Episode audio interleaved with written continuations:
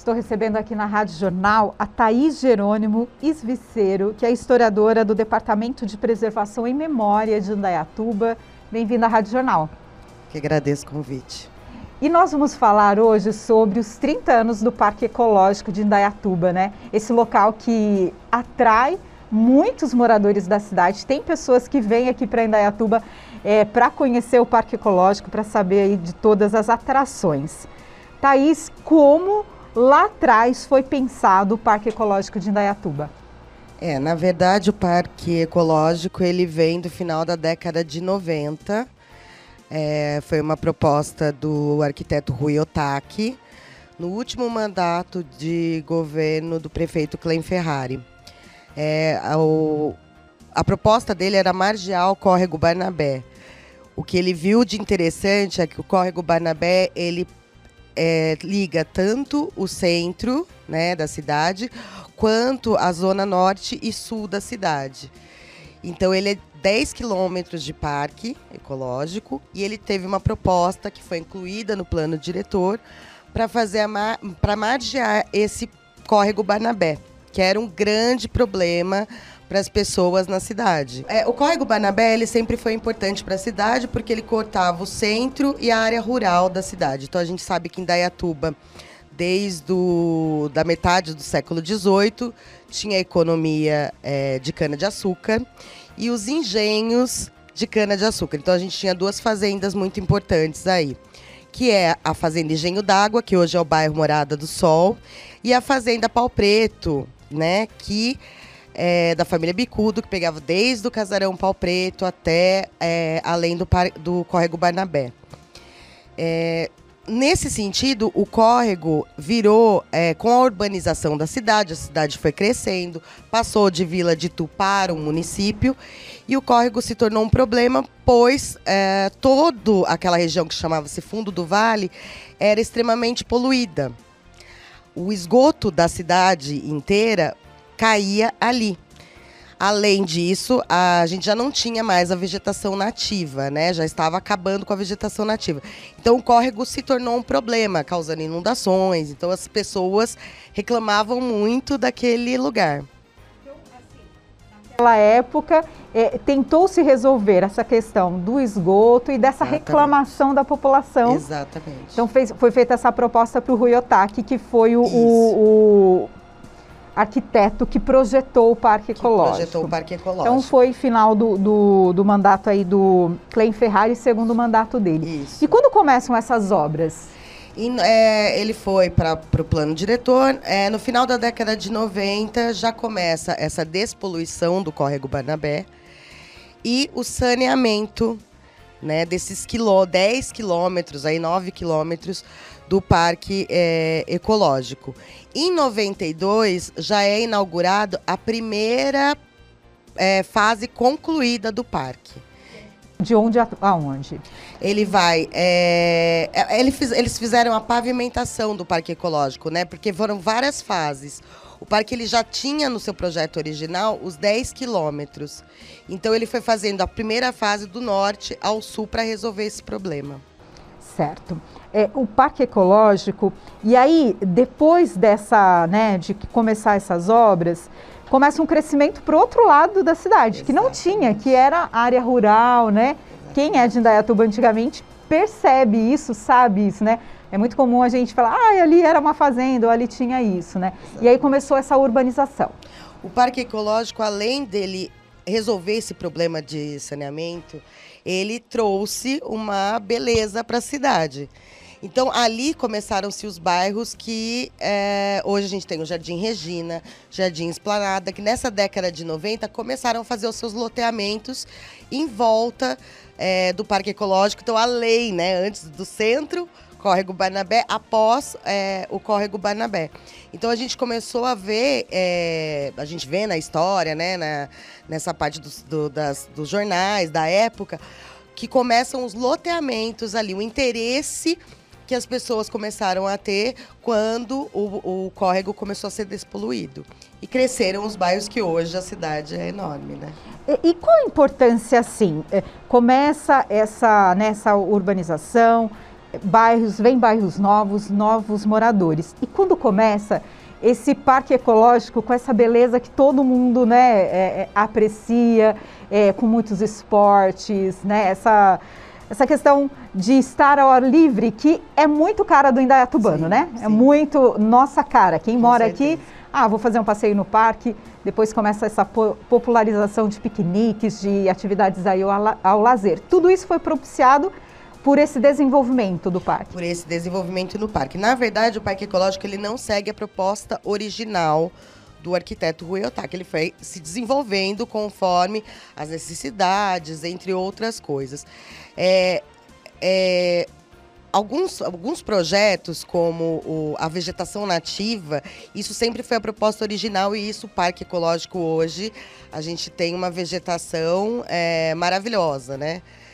E, além disso, é, as propostas de academia ao ar livre, é, ali da concha acústica, da pista de skate, depois o parque temático, é, vieram posteriormente.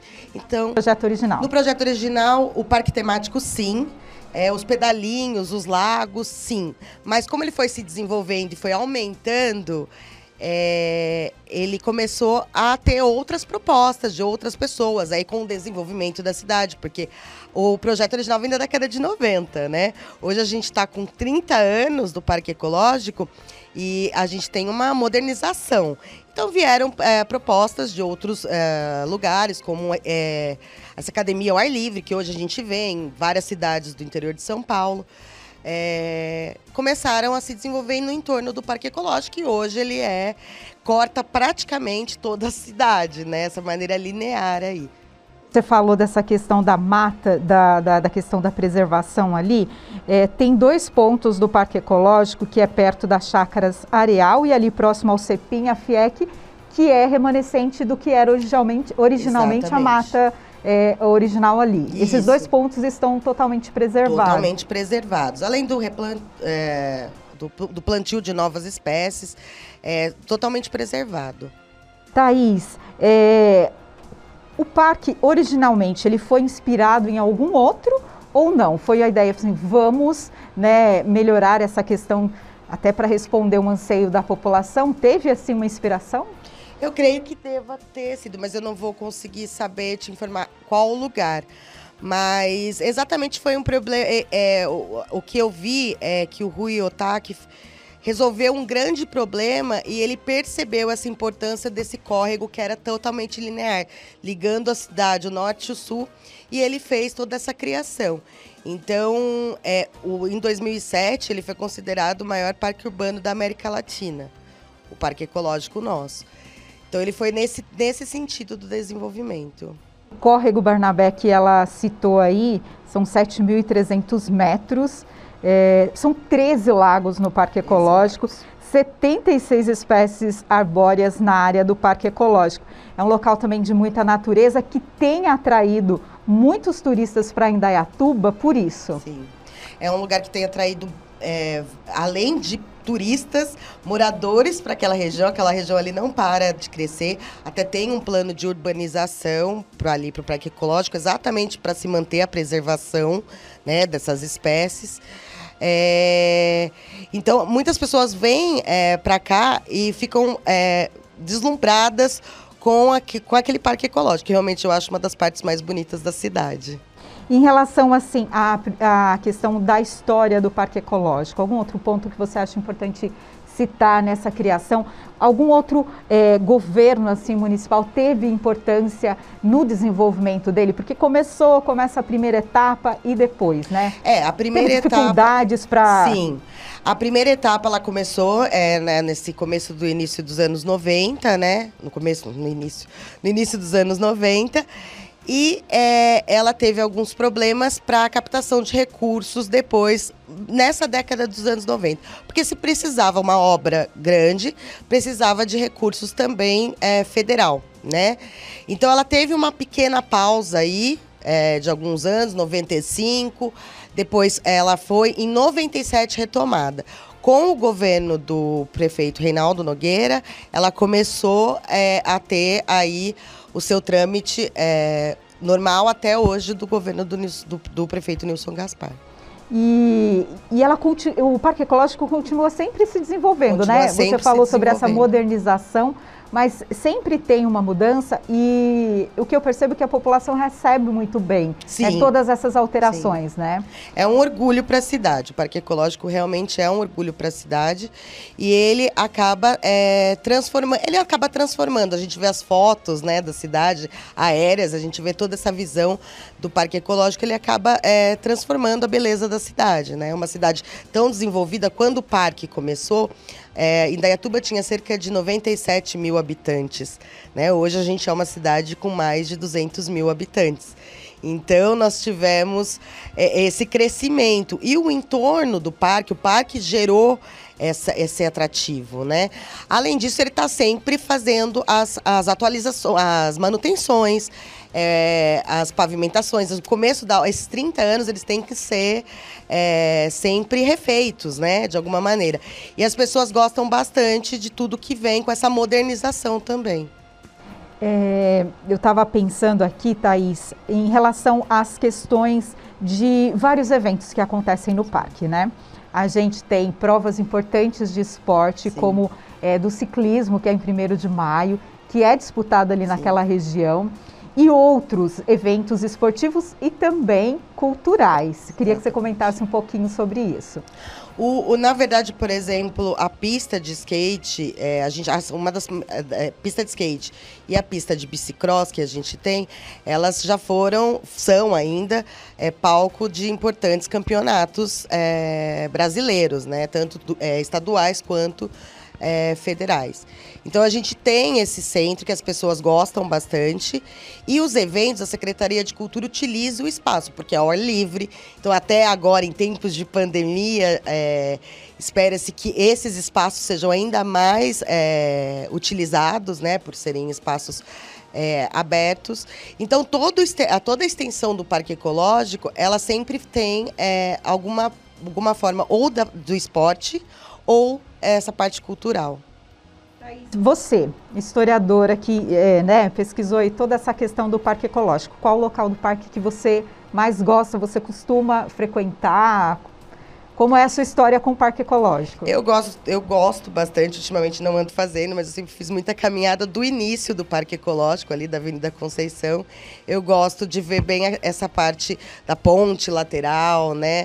Da, dos, dos lagos. Eu gosto bastante dessa parte do início, até um pouco finalzinho ali eu faço a caminhada naquela parte. O Parque Ecológico, para mim, é, é eu, eu, vejo bem nessa parte, às vezes, de é, sentar, né, dar uma relaxada e a partir de praticar esportes. Só lembrando aí para os nossos ouvintes, o trecho final do Parque Ecológico, que fica lá na rua Martinho Lutero, entre o Jardim Morada do Sol e o Paulistano, abrange aí cerca de 15 mil metros quadrados. Foi a última parte a ser né, totalmente urbanizada naquele local. Thais, eu quero saber se o córrego Barnabé tem relação com a formação da cidade de Indaiatuba.